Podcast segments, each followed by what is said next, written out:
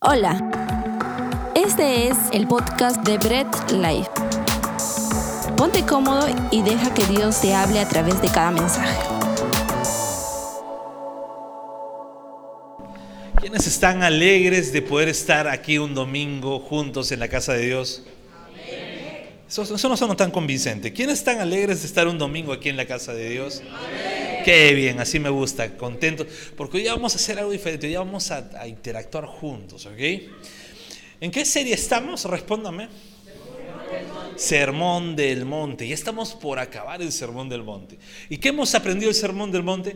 Que las bienaventuranzas no es lo que Cristo nos pide hacer, sino lo que Cristo dice que somos. ¿Ok? Eso es lo principal que debemos entender del Sermón del Monte, que las bienaventuranzas no es lo que Cristo. Cristo no te está pidiendo, sé manso.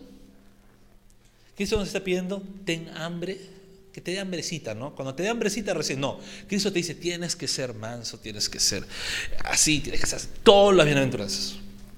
Si no has visto, pues, o no has, o te has perdido algún mensaje, en el YouTube están todos los mensajes, en el Spotify está para que lo puedas escuchar, pero no te pierdas, en verdad, porque es muy edificante lo que hemos estado viendo hasta ahora. Y hoy vamos a ver la penúltima bienaventuranza, y tiene que ver algo con cómo vivimos la vida. Es más, la forma de vida que tenemos o que se viene dando la sociedad es el resultado de una época anterior. La forma de vida que vivimos hoy es el resultado de una época anterior. En los 80, 90, no, 80, entre 80 y 90, sobre todo, que son para mí, para mí de las mejores épocas, la música, eh, las películas son alucinantes, pero surgió algo en los 80, 90 que no había en las épocas anteriores. Y empezó el boom de la comida chatarra. Y cuando hablamos de comida chatarra, ¿quién no le gusta la chatarra? Si no levantaste la mano, estás en pecado porque a todos nos gusta. Pero bueno, es otro cantar. Pero en los 80, 90 empezó el boom de la comida chatarra. Empezó a salir todas las marcas que no voy a decir, pero empezaron a salir, no quiero antojarles ahorita, ni quiero que se distraigan. Pero todas las comidas chatarra, las hamburguesas, el pollo frito y todo. Los peruanos tenemos nuestra propia comida chatarra, tenemos la tripita, el cuellito y todo. Salió el boom de la comida chatarra. ¿Ok? Ahí está, ya le dio hambre al hombre. ¿Ok? Sí, pero vemos algo. Ese boom de la comida chatarra generó para la siguiente generación una, una gran cantidad de personas obesas. Generó obesidad. Estados Unidos, México, eran los países con mayor cantidad de obesidad y era porque la comida chatarra estaba, era el boom ahí. Entonces, esa, esa, generación vivió con ello. ¿Y qué genera para esta generación? Genera que hoy, yo sé que todos no, y yo soy el peor ejemplo de lo que voy a decir ahorita, pero genera muchas personas que ahora quieren vivir un estilo de vida fitness. ¿Ok? El trauma de la comida chatarra genera ahora que las personas eh, quieran ser fitness. Hay gimnasios como nunca lo ha habido. Tú vas a una esquina o una calle y te encuentras con cuatro gimnasios frente a frente. En una zona pueden haber más de 100 gimnasios, y no miento. Si vas acá a la avenida, hay dos, uno en un centro comercial, otro aquí, otro por acá. Hay mil gimnasios. O sea, es alucinante. ¿Por qué? Porque lo que generó la forma de vida anterior, que era la comida chatarra, la obesidad, en esta, en esta época ahora genera que las personas, no todas, yo me incluyo, se preocupen por su salud y comer sano. Y digo me incluyo, pues no, todo, bueno, todos me ven. Pero podemos ver ello. Lo que resulta de la forma de vida anterior, empieza la forma de vida de la que tú mismo estás viviendo. La vida diaria es el resultado de lo que vives un día anterior.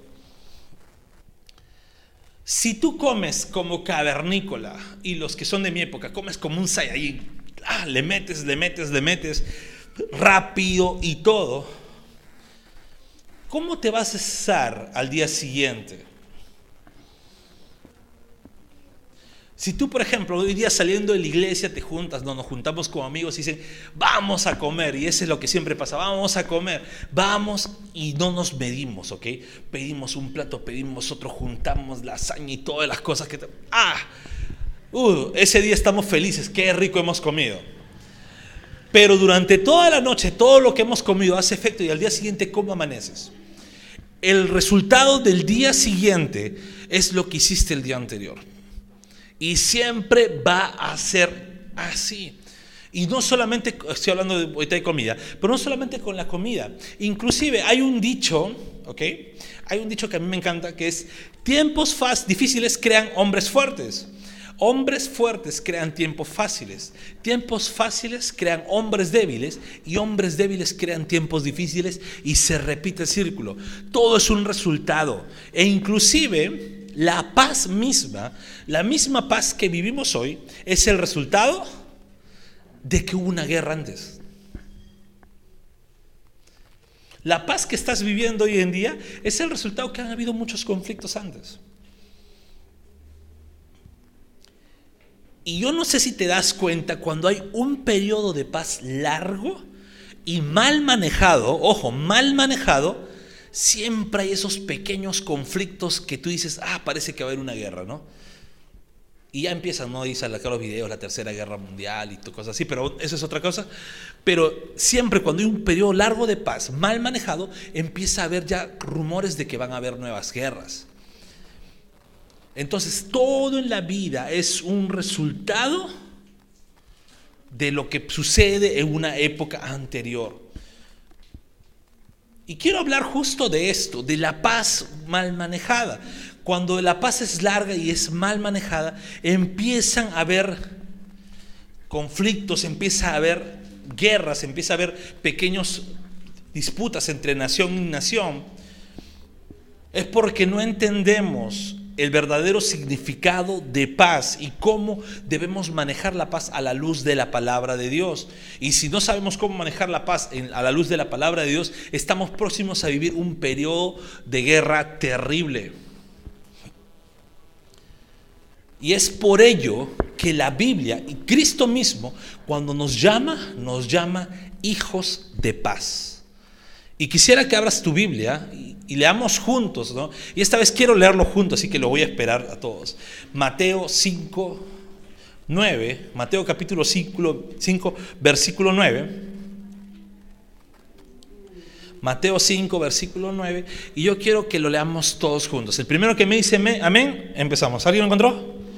Ya, listo, todos. Entonces vamos a leerlo juntos, ¿ok? Mateo 5, 9 dice así la palabra, bienaventurados los pacificadores porque ellos serán llamados hijos de Dios. Una vez más, bienaventurados los pacificadores, porque ellos serán llamados hijos de Dios. Oramos para empezar. Amado Dios, gracias te doy por tu palabra. Ayúdanos, Señor, a entenderla. Ayúdanos también a aplicarla a nuestras vidas. Y Señor, que tu palabra no quede vacía, sino que nos transforme diariamente y nos haga entender qué somos en ti. Te damos la gloria, guíanos Espíritu Santo. Amén y amén. Bien, dice, bienaventurados los pacificadores, porque ellos serán llamados hijos de Dios. Yo quiero que entendamos algo con respecto a la paz. La paz que entendían estos hombres judíos, porque aquí Cristo le estaba hablando a sus discípulos que eran judíos, la paz tenían tres formas de entenderlo, ya que ellos habían sufrido por mucho tiempo tres tipos de paz. Por ejemplo, la paz que les dio los griegos era una paz referida a una sociedad de orden y coherencia. Los griegos mantenían la paz de acuerdo a ello. Si la sociedad andaba en orden, en coherencia, los griegos era una sociedad de paz. Esa era la forma, la cosmovisión de los griegos ver la paz. Ahora, ellos estaban, habían sido dominados por los romanos. ¿Y los romanos cómo veían la paz? Los romanos veían la paz con la ausencia del conflicto, pero esta paz lo daba el Estado. Como Roma era un imperio y había aplastado a casi toda Europa, esa era su forma de dar la paz. No había pleitos, ¿por qué? Porque Roma tenía dominados a todos. El Estado daba la paz. Todos le tenían odio a Roma. estaban esperando prender la mechita y si fuera posible los destruían, pero para Roma todos vivían en paz. ¿Por qué? Porque como habían conquistado todo, no había conflicto. Y el Estado mismo les daba eso. ¿Y cuál es la paz que los hebreos, cuál es la cosmovisión de paz de los hebreos? Era un regalo de Dios en base a la respuesta apropiada de la humanidad hacia Él. La, cosmovisión de paz que tenían los hebreos era como de acuerdo a cómo nosotros estamos delante de Dios, el Señor nos regala la paz. Esa era la forma que los hebreos, los judíos de este tiempo tenían estos tres conceptos bien claros. Ya no era solamente la cosmovisión hebrea, porque ya habían pasado por mucho tiempo que no vivían ese tipo de paz pero sí habían vivido la paz griega y la paz que estaban viendo romana. ¿Por qué? Porque ellos vivían bajo Roma. Pero ¿tú crees que de verdad era una paz como de repente tú y yo estamos viviendo hoy? No, era una paz porque el Estado los tenía dominados. Era una paz porque el Estado te había puesto presión sobre ellos. Era una paz que ellos tenían, como decían, bueno, vives en paz. ¿Estás feliz? Sí. Porque si decías no, te metían preso. No era una paz que, oye, ¿estás feliz? Oye, sí, mira qué paz siento, en verdad. Puedo caminar libremente, tranquilo y normal. No, era una paz que los romanos decían, bueno, ¿quieres vivir en paz? Acá está mi maleta, llévamela. Bajo esa paz vivían. ¿Quieres vivir en paz? Bueno, eh, al mes tienes que dar el impuesto para el César. Y si no la das, destruimos tu casa o te metemos preso. Esa era la paz. Y los romanos decían, estamos viviendo todos en paz. Pero ¿cómo vivía esa paz el judío? Parte de la paz romana era la paz que los griegos le habían enseñado. ¿Por qué? Porque todo se mantenía en orden. Todo estaba coherentemente andando bien. Roma vivía sin conflictos porque estaba en el auge. No era el Roma que después empezaban los bárbaros y vemos toda la serie de vikingos, ¿no? Y que cómo, cómo se pelean. No, no era esa Roma. Era una Roma que vivía en paz, sí, o ejercía presión, pero no vivía en conflictos. Entonces, todo estaba chill, ¿no? Todo estaba chévere. Pero los hebreos no estaban tan contentos. El shalom que ellos buscaban, solo Dios podía darles. Ese shalom que ellos querían, esa paz, solo Dios quería, podía darles. Y como ellos tenían eso, Dios nos tiene que dar la paz, empezaban ¿no? a querer actuar bien delante de Dios por su propia cuenta, pero que resultó que los fariseos se levantaban. ¿Por qué? Porque los fariseos te ponían completamente legalismo por todos lados. Uy, no te lavas bien las manos, estás desagradando a Dios. Uy, ayudaste en el día de reposo, estás desagradando a Dios. Uy, ¿cómo vas a tener paz si no haces esto delante de Dios? Y nos hace recordar a veces, ¿no? Cuando, ay hermano, tengo problemas, ¿qué habrás hecho? Hermano, discutí con mi jefe en el trabajo. Uy, ¿qué estarás haciendo? Seguro no estás orando. Eh, apártate de mi pecador, ¿no? ¿Por qué? Porque estamos teniendo ese pensamiento de paz. Y esa paz, ese shalom, solamente lo habían vivido durante una época de rey, que era solamente en el periodo de Salomón. Antes de vemos al pueblo de Israel en constante conflicto y guerra. Dios les daba la paz, pero esa paz estaba ligada incluso con los conflictos y guerra que ellos tenían. Si tú ves al pueblo de Israel desde Moisés, que empezó por el desierto a conquistar la tierra prometida, dime qué momento de paz vivieron. Eran completamente todo, eran guerra tras guerra, pero Dios les daba la paz en medio de esa guerra. Llegó Saúl, uf, empezaron, se levantaron los filisteos, llegó Goliato y sale David, el chato, no, pa, derroca al filisteo, entra David. ¿Tú crees que David tuvo paz? No, constantes guerras también, guerra y guerra y guerra y guerra. La, la única temporada de paz lo tuvo el rey Salomón y eso solamente durante lo que duró su reinado y luego empezó la decadencia total. Nunca más volvieron a vivir el shalom que ellos buscaban. El pueblo de Israel, escúchame, no peleaba porque era, querían destruir a todos, querían ser los dueños del mundo. No, ellos peleaban porque buscaban la paz. Y ese es el anhelo que cada persona tiene. Dígame si ustedes no, no desean o si incluso las naciones mismas no quisieran la paz mundial. Sería bonito, ¿no? No lo van a vivir, pero sería bonito, ¿no? Es bonito porque todo el mundo desea ello. El pueblo de Israel también lo deseaba. Pero para llegar a esa paz tenían que pelear. Tenía que haber ese, ese, confrontamiento. Pero ellos empezaron a manejar la paz de acuerdo a lo que Dios les daba. Inclusive, ¿ok? Los celotes, dentro de los judíos estaban los celotes. Los celotes eran una especie eh, de manifestantes mantenían siempre rebeliones, eran una especie de terroristas dentro del pueblo judío que se rebelaban contra el imperio romano.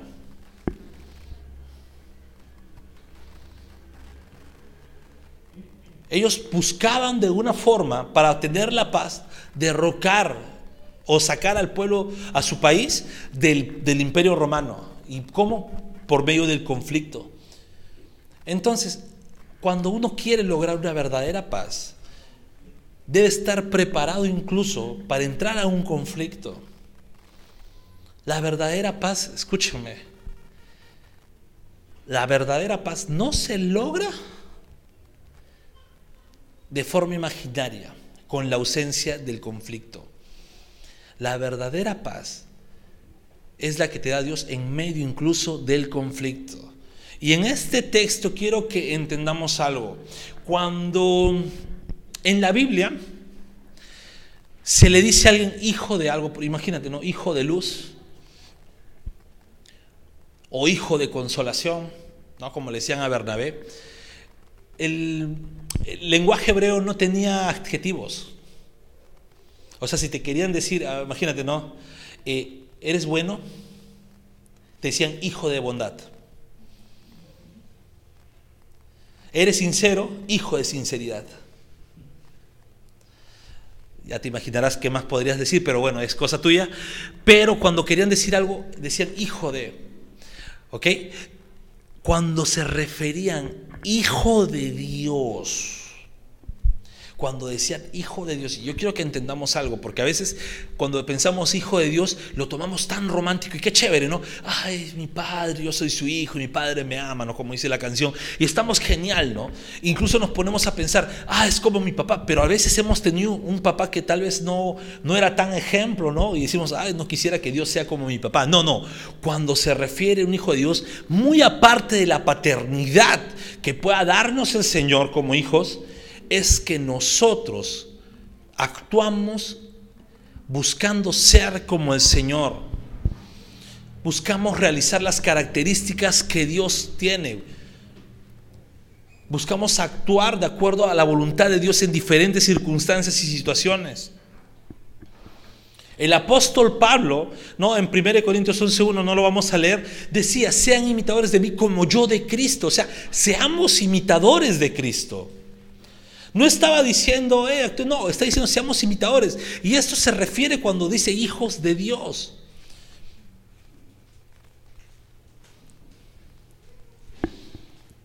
Y la paz que está indicando aquí el texto, la paz que Cristo estaba diciendo, bienaventurados ustedes que son pacificadores, que son hijos de paz, porque son hijos de Dios, era una paz distinta a lo que la gente tenía de esa época. a la cosmovisión que estos judíos tenían en la época. Esa paz que Cristo está diciendo, ustedes tienen que buscar esta paz, era un poco distinta a la que los judíos tenían en la época. Acuérdense, vivían bajo presión. ¿Cuál era la paz que ellos querían? Ah, vamos a tener la paz, pero destruyamos Roma. Esa era su forma de querer buscar la paz. Por eso que ellos cuando querían un Mesías, ¿cómo querían que sea el Mesías? Un guerrero que venga con su caballo, con su ejército y ¡ah! le saque el ancho a Roma, ¿no? Esa era la paz que ellos querían.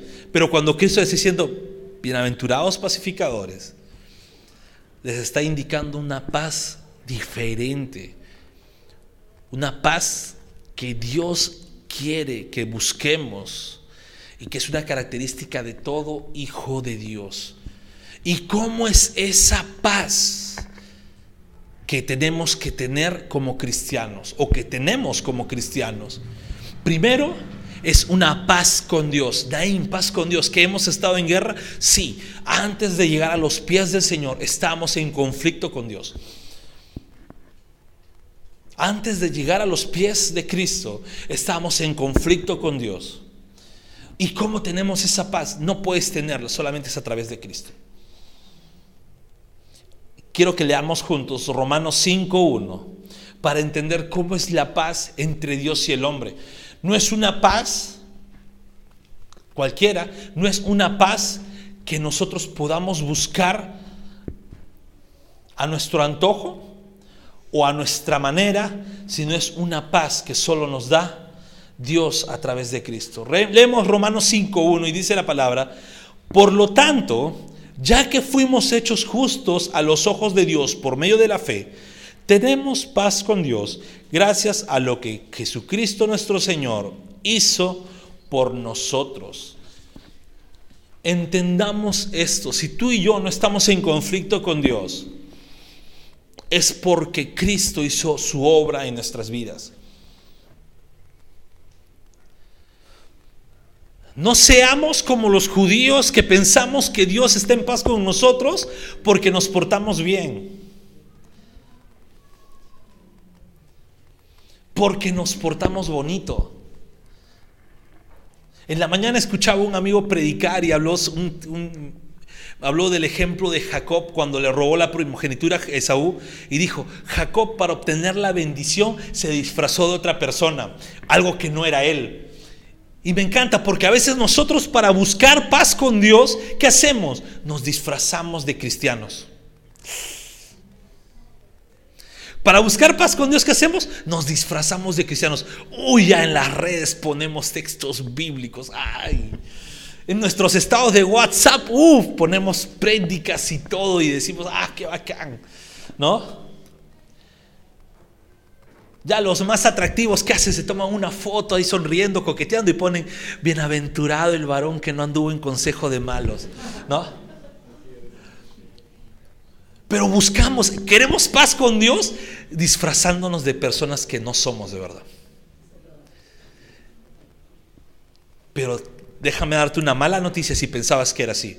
Tú no encuentras la paz con Dios por las cosas que tú haces. Tú tienes paz con Dios porque Cristo hizo su obra en la cruz. Esa es la paz que tenemos con Dios a través de Cristo. Algo que una persona inconversa no la va a tener jamás. No porque no pueda ser buena, porque hay muchas personas buenas afuera. Hay muchas personas que son muy filántropas, de las mejores personas, sensibles, sencillas, todo, pero no van a tener paz con Dios si no es a través de Cristo. Porque aquí sí, para tener paz con Dios no se trata de una meritocracia, porque el único mérito para tener paz con Dios lo hizo Cristo en la cruz. ¿Ok? Y quisiera que leamos Juan 14, 27, porque esta paz con Dios, y quiero que entendamos esto, porque algunos disfrazan la paz con Dios, decir, si tienes paz con Dios, uy, no te van a venir problemas, vas a estar feliz y contento. Y escuchaba a varios decir lo que decían, si al hermano le va mal, ¿qué clase de predicador es? Escuchó a varios. Escuché a un pastor, ¿no? Que, bueno, no sé si podría llamársele pastor, pero decía, si, si, ¿cómo se llama? ¿Qué clase de pastor podría ser alguien pobre si no puede bendecir a los demás? Esa no es un, ese no es un pastor. Pero déjame leerte Juan 14, 27 para entender lo que es la paz que Dios da al hombre o la paz que tenemos con Dios como seres humanos. Juan 14, 27 dice, les dejo un regalo, paz en la mente y el corazón. Y la paz que yo doy es un regalo que el mundo no puede dar. Así que no se angustien ni tengan miedo. La paz que el Señor nos da es la tranquilidad y el reposo que sabemos que ya no estamos en conflicto con Él. La paz que Dios te da es la tranquilidad y el reposo de saber que ya no hay más conflicto ni más separación entre tú y Dios. Esto no te lo da el mundo. Esto no te lo da el mundo. Y el inconverso piensa que sí, ¿no? agarra y dice, bueno, voy a hacer mi obra social, voy a donar mil cosas, voy a gastar mucho dinero en una obra social para ganarme un pedacito de cielo. Ya hice mi, mi obrita de bien, ya me gané mi pedacito de cielo este año. Ya estamos bien. Piensan y se sienten en paz ellos, pero esa no es la paz de verdad con Dios. La paz que Dios te da es la tranquilidad y el reposo que no hay más conflicto, no hay más separación entre tú y Dios. Así que no te angusties. Si tú estás en Cristo, si tú reconoces que Cristo es tu Salvador, no te angusties en que tengas conflicto con Dios. No tengas miedo, no te angusties. ¿Por qué? Porque ahí entiendes que no hay nada que tú puedas hacer que te separe de Dios, porque todo lo que tú no puedes hacer, Cristo lo hizo en la cruz para acercarte a Dios. Entendamos ello. Lo primero cuando el Señor nos dice que somos pacificadores, hijos de paz, es que estamos en paz con Dios. Amén. Segundo, tenemos paz con el mundo. Ya tenemos paz con Dios. Cuando Cristo decía, son pacificadores, lo primero que dice, no, tienen paz con Dios. Pero también tienen paz con el mundo. Y quisiera que podamos leer Isaías 9 del 6 al 7. Tenemos paz con el mundo. Oye, ¿y cómo es la paz con el mundo? Ah, ya sé, voy a agarrar, me voy a ir y voy a ganar un premio Nobel de la paz. Voy a dar una forma de que no haya más conflictos. El Oriente va a estar sin conflictos. Eh, los países de Europa, ¿no? Rusia y Ucrania van a dejar de tener conflictos, Estados Unidos va a dejar de entrometerse y todas esas cosas. Y decimos, no, esa es la paz que vamos a buscar de él para el mundo, eso es lo que voy a hacer. Eh, no hay mucho de eso. Quiero que entendamos qué significa tener paz con el mundo y leamos Isaías 9 del 6 al 7 y dice la palabra, pues nos ha nacido un niño, un hijo se nos ha dado el gobierno descansará sobre sus hombros y será llamado consejero maravilloso, Dios poderoso, Padre eterno, príncipe de paz. Su gobierno y la paz nunca tendrán fin. Reinará con imparcialidad y justicia desde el trono de su antepasado David por toda la eternidad. El ferviente compromiso del Señor de los ejércitos celestiales hará que esto suceda.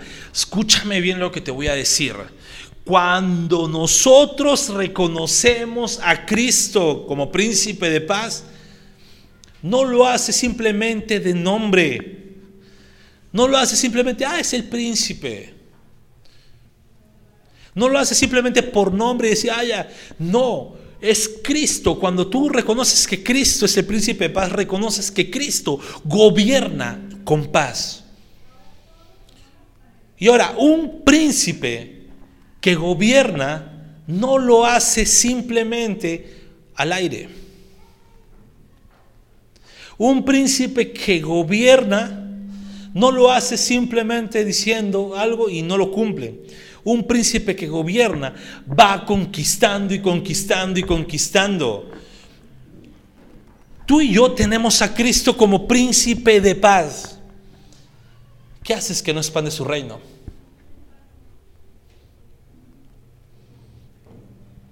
Se escuchan las noticias, oh ya, murió la reina Isabel, ah, ya se viene el Señor. Murió la reina, oh ya sale el anticristo ahora.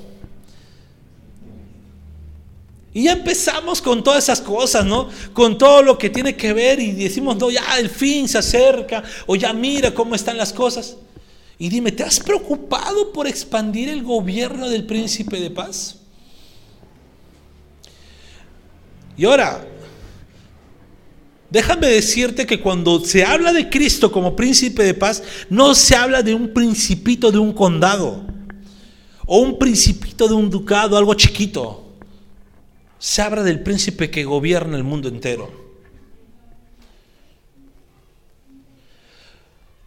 Ya te has propuesto que el mundo entero conozca el reinado y reconozca el reinado de este príncipe de paz.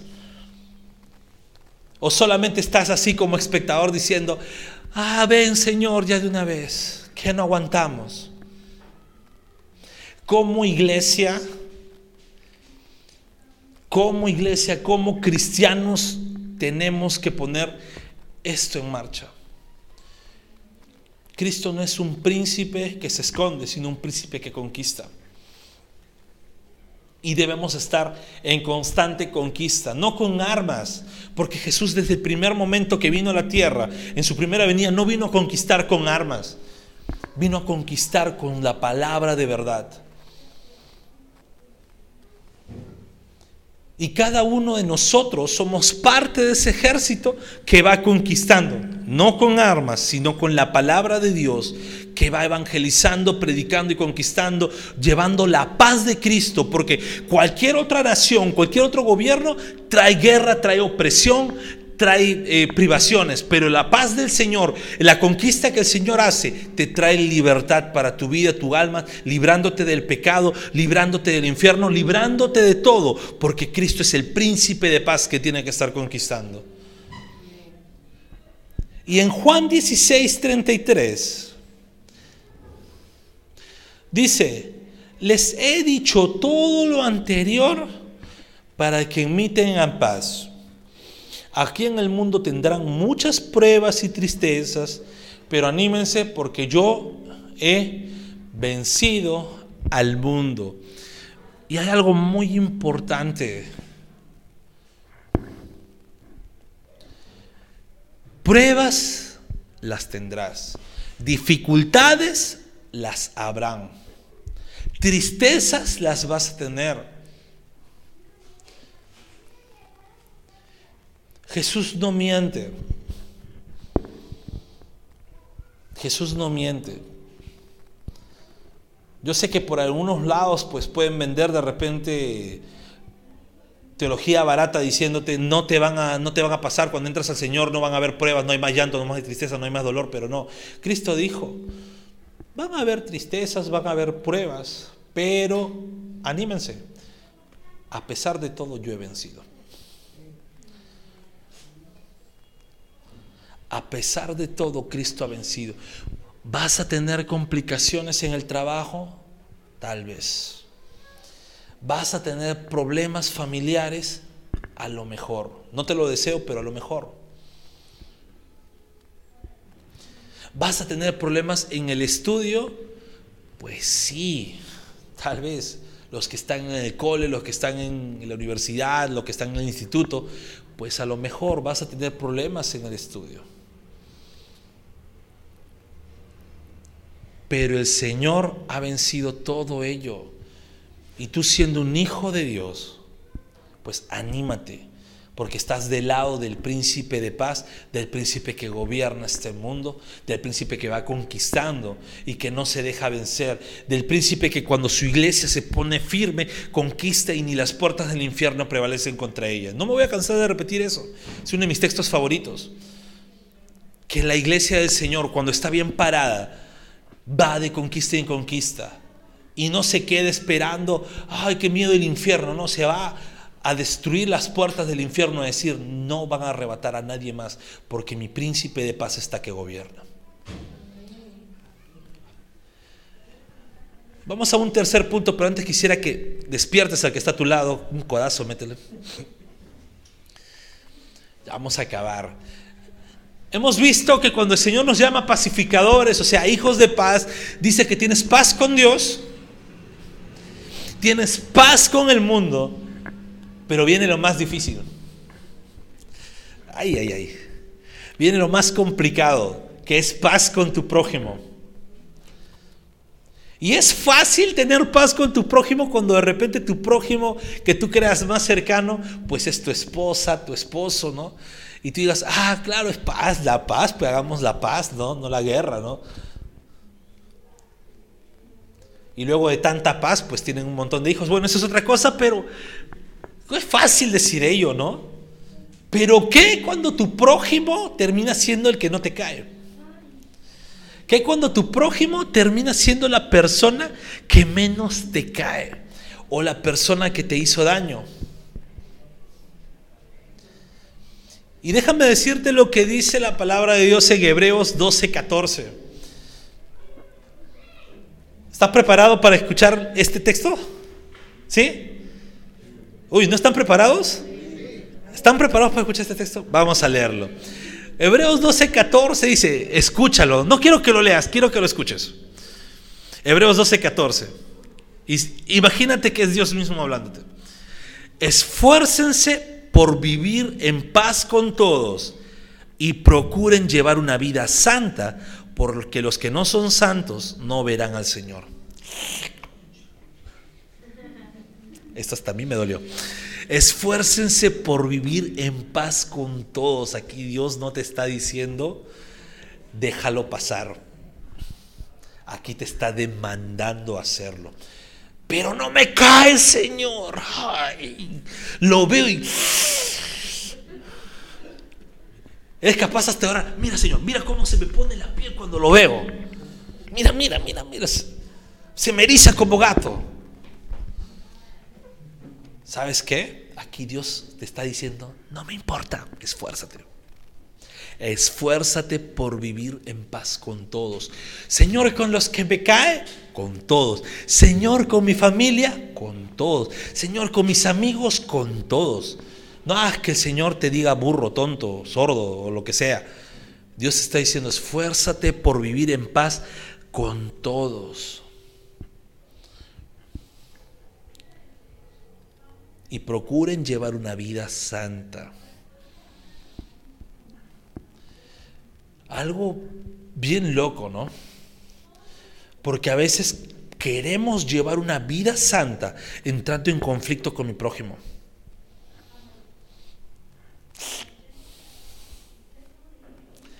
Decimos, ¿no? Es que yo me guardo en santidad y cuando, uy, cuando adoro yo levanto mis manos y me entrego al Señor, ¿no? pongo cara así de enamorado y hasta ya, me entrego a mi Padre. Y te llevas en paz con todos. No puedes decir que llevas una vida santa si es que no te llevas bien con tu prójimo. Si es que no estás en paz con tu prójimo. Ojo, no digo que sean mejores amigos, ¿ok? Pero llevar una vida de paz y esto no es simplemente decir, bueno, ya no nos llevamos mal, no. Es que quites de ti ese rechazo que sientes cuando ves a alguien que no te cae. Que quites de ti ese prejuicio que sientes cuando ves a esa persona que en algún momento falló. Que quites de ti toda esa sensación que sientes cuando de repente se te cruza alguien que por en algún momento en tu vida tuviste conflicto. Ese es vivir una vida de paz que puedas ver incluso a la persona que te hirió, puedas darle la mano sin sentir ese que, ¿cómo no te lleve el diablo? ¿Quieres vivir una vida en santidad? Ya sabes, esfuérzate por vivir en paz con todos. Pero los que no son santos no verán al Señor. Yo quiero ver al Señor, no quiero ver al otro sujeto. Yo quiero ver a Dios. Entonces procura vivir en santidad y esfuérzate por vivir en paz con todos. Vivir una vida en paz no es buscar la ausencia de problemas. Ya hemos visto que el buscar la ausencia de problemas y tener una paz entre comillas mal manejada nos lleva a más conflictos y peores. ¿Se acuerdan la Primera Guerra Mundial? ¿Cuánto duró el descanso? poco tiempo para que empiece la Segunda Guerra Mundial. Y la segunda fue peor que la primera. Gracias a Dios se manejó y hasta ahorita no tenemos una tercera guerra mundial. Pero entre la primera y la segunda hubo tan poco tiempo para desatarse tremenda magnitud de muertes. ¿Por qué? Porque ellos pensaban que la ausencia de problemas iba a ser la solución, pero no, una paz mal manejada te lleva a más problemas. Y vivir una vida en paz no es quitar la ausencia de no es quitar la ausencia de problemas, sino es de verdad un proceso de santificación que haces a diario. Y yo quiero decirte algo, el que tengas paz con tu prójimo empieza entre los más cercanos, sí, en tu familia, pero a veces en la familia puede estar todo bien. Pero en tu iglesia debe estarlo. En la iglesia debe permanecer. No puedo decir, ah, no me llevo bien con mi hermano, no me llevo bien con él, o este hermano no me cae bien, o ya mira, este hermano eh, siempre promete y nunca cumple, ¿no? Entonces no puedo, oh, este hermano, uy, viene una vez a las 500, ah, mejor ya que ni venga. No, tenemos que aprender a vivir en paz en nuestra iglesia. Colosenses 3:15 dice la palabra, y que la paz que viene de Cristo gobierna en sus corazones, pues como miembros de un mismo cuerpo, ustedes son llamados a vivir en paz y sean siempre agradecidos que la paz que viene de Cristo gobierne en sus corazones. Aquí está hablando el apóstol Pablo a una iglesia. Diciendo que la paz que viene del Señor, esa paz de Cristo, gobierna en sus corazones como miembros de un mismo cuerpo. Tú cuando veas al hermano que está a tu costado, así no lo conozcas, así sea la primera vez que lo hayas visto, de repente si es tu esposo, pues ya lo miraste, te, habrás hasta cansado de, de, mirarlo, mira al otro lado. Pero cuando veas al hermano que está a tu lado, no lo mires simplemente como una persona desconocida. Mírala diciendo, este es mi hermano, puedo contar con él, este es mi hermano, somos parte de un mismo cuerpo de Cristo. Si a él le pasa algo, aunque no lo conozca, yo voy a sufrir. Si es que a él le sucede algo bueno, yo me voy a alegrar. Si es que él eh, está en problemas, pues yo voy a compadecerme con él. No lo mires como un extraño. La paz del Señor nos hace ver a todos como un mismo cuerpo de Cristo. Somos parte de la iglesia. ¿Se han dado cuenta que cuando oramos siempre decimos, Señor, te pedimos por la iglesia universal? Y no lo estamos pidiendo de locos, estamos pidiendo porque sí, tenemos hermanos alrededor del mundo que no conocemos, pero que son partes del cuerpo de Cristo. Y aunque no lo conozca, pues si les pasa algo, sufro con ellos. Si les pasa algo bueno, pues me alegro con ellos. Si ellos surgen, pues no mantengo envidia, si no me alegro, me gozo. Y si a ellos les va mal, pues de igual forma. Somos parte de un mismo cuerpo del Señor. Y pues eso nos lleva a vivir en paz con nuestro prójimo. Y vivamos en paz siempre recordando que el que gobierna nuestras vidas es Cristo. Y cuando el Señor nos dice, bienaventurados los pacificadores, nuevamente no te está diciendo que busques tener paz, aunque eso va a demandar de todas maneras en alguna circunstancia de esfuerzo de parte nuestra, nos está diciendo, ustedes son hijos de paz. ¿Por qué? Porque ustedes son hijos de Dios. ¿Y quién es el Señor? Príncipe de paz. Como cristianos, como cristianos, si tú eres cristiano, te consideras cristiano, pues dices, es, dices yo soy de Cristo, pues debes ser un pacificador, un hijo de paz. No es que quieras serlo. No es que digas yo quiero ser hijo de cualquier cosa menos de paz. No, tienes que ser un hijo de paz, tener paz con Dios, tener paz en el mundo y tener paz con tu prójimo. Lo tercero es un poco más complicado, pero tienes que esforzarte como dice la palabra.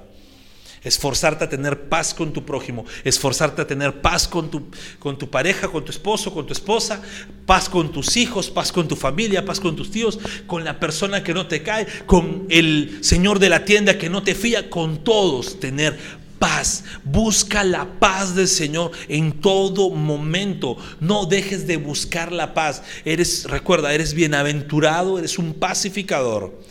Eres un hijo de Dios que busca tener paz.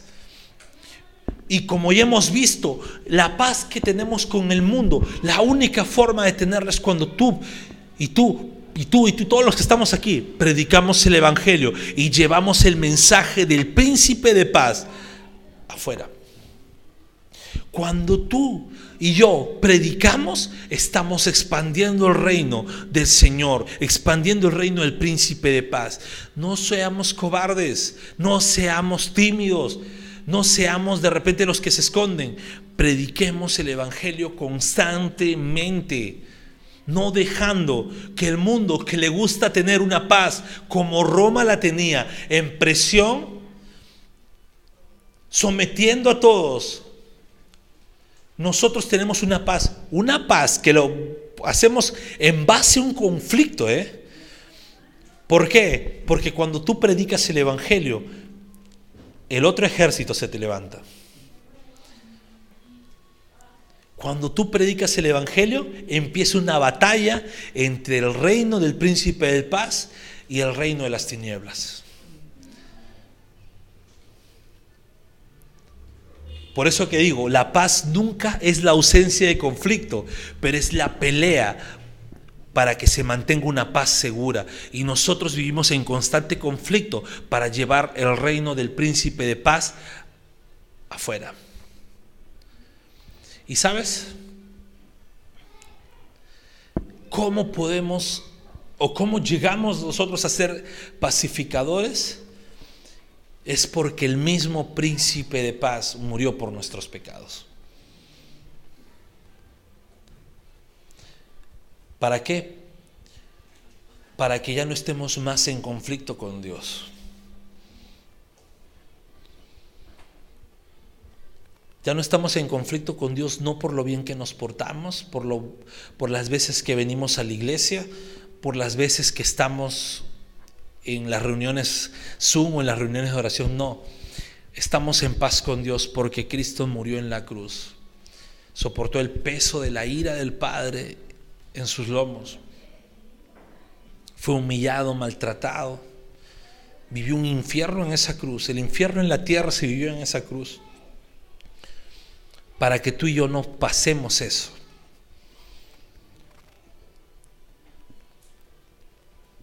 Entonces, esforcémonos por vivir en paz con nuestro prójimo. Expandamos el reino del príncipe de paz, predicando su evangelio en el mundo. Y recordemos y estemos tranquilos de que nuestra paz con Dios es porque Cristo murió en la cruz por nosotros. Y nosotros podemos ya estar en paz y ser llamados pacificadores. Oramos. Bendito Dios Todopoderoso. Te damos las gracias. En primer lugar porque estamos en paz contigo, no por mérito propio, sino por mérito de tu Hijo Jesucristo. Gracias Dios, porque no nos costó nada a nosotros y aunque el precio fue muy alto, es un precio que jamás hubiésemos podido pagar. Y te damos las gracias porque quien pagó fue Jesús, el príncipe de paz. Ayúdanos a llevar esa paz al mundo, predicando el Evangelio, predicando tu palabra, expandiendo tu reino, no teniendo miedo, porque sabemos que tú eres vencedor, Permite, Señor, que nos topemos durante la semana con personas a quienes podamos compartir tu palabra. Personas, Señor, a quienes podamos predicarles. Y también Dios, ayúdanos a poder estar en paz con nuestro prójimo. Ayúdanos a poder estar en paz con nuestro prójimo, a no a no sentir rechazo por ninguna persona, a no sentir cólera por nadie, aunque nos hayan hecho daño. Sino Dios, ayúdanos a ser sinceros y vivir, Señor, en paz. Y si hay conflictos incluso dentro de la iglesia, Señor, permite que no, no los tengamos en cuenta. Y ayúdanos, Señor, a esforzarnos por llevarnos en paz con todos, recordando que somos del mismo cuerpo. Somos tu iglesia, somos tus hijos. Gracias Señor por este tiempo de palabra. Gracias Señor porque tú permites y nos has enseñado. Y ahora Señor, ayúdanos también a aplicarla a nuestras vidas. Te damos la gloria, la honra en el nombre de Jesús. Amén. Iglesia, nos ponemos de pie para adorar al Señor. Gracias por escuchar el mensaje de hoy y no olvides compartirlo. Síguenos en nuestras redes sociales, Instagram, arroba Bread Life Family, Facebook Bread Life.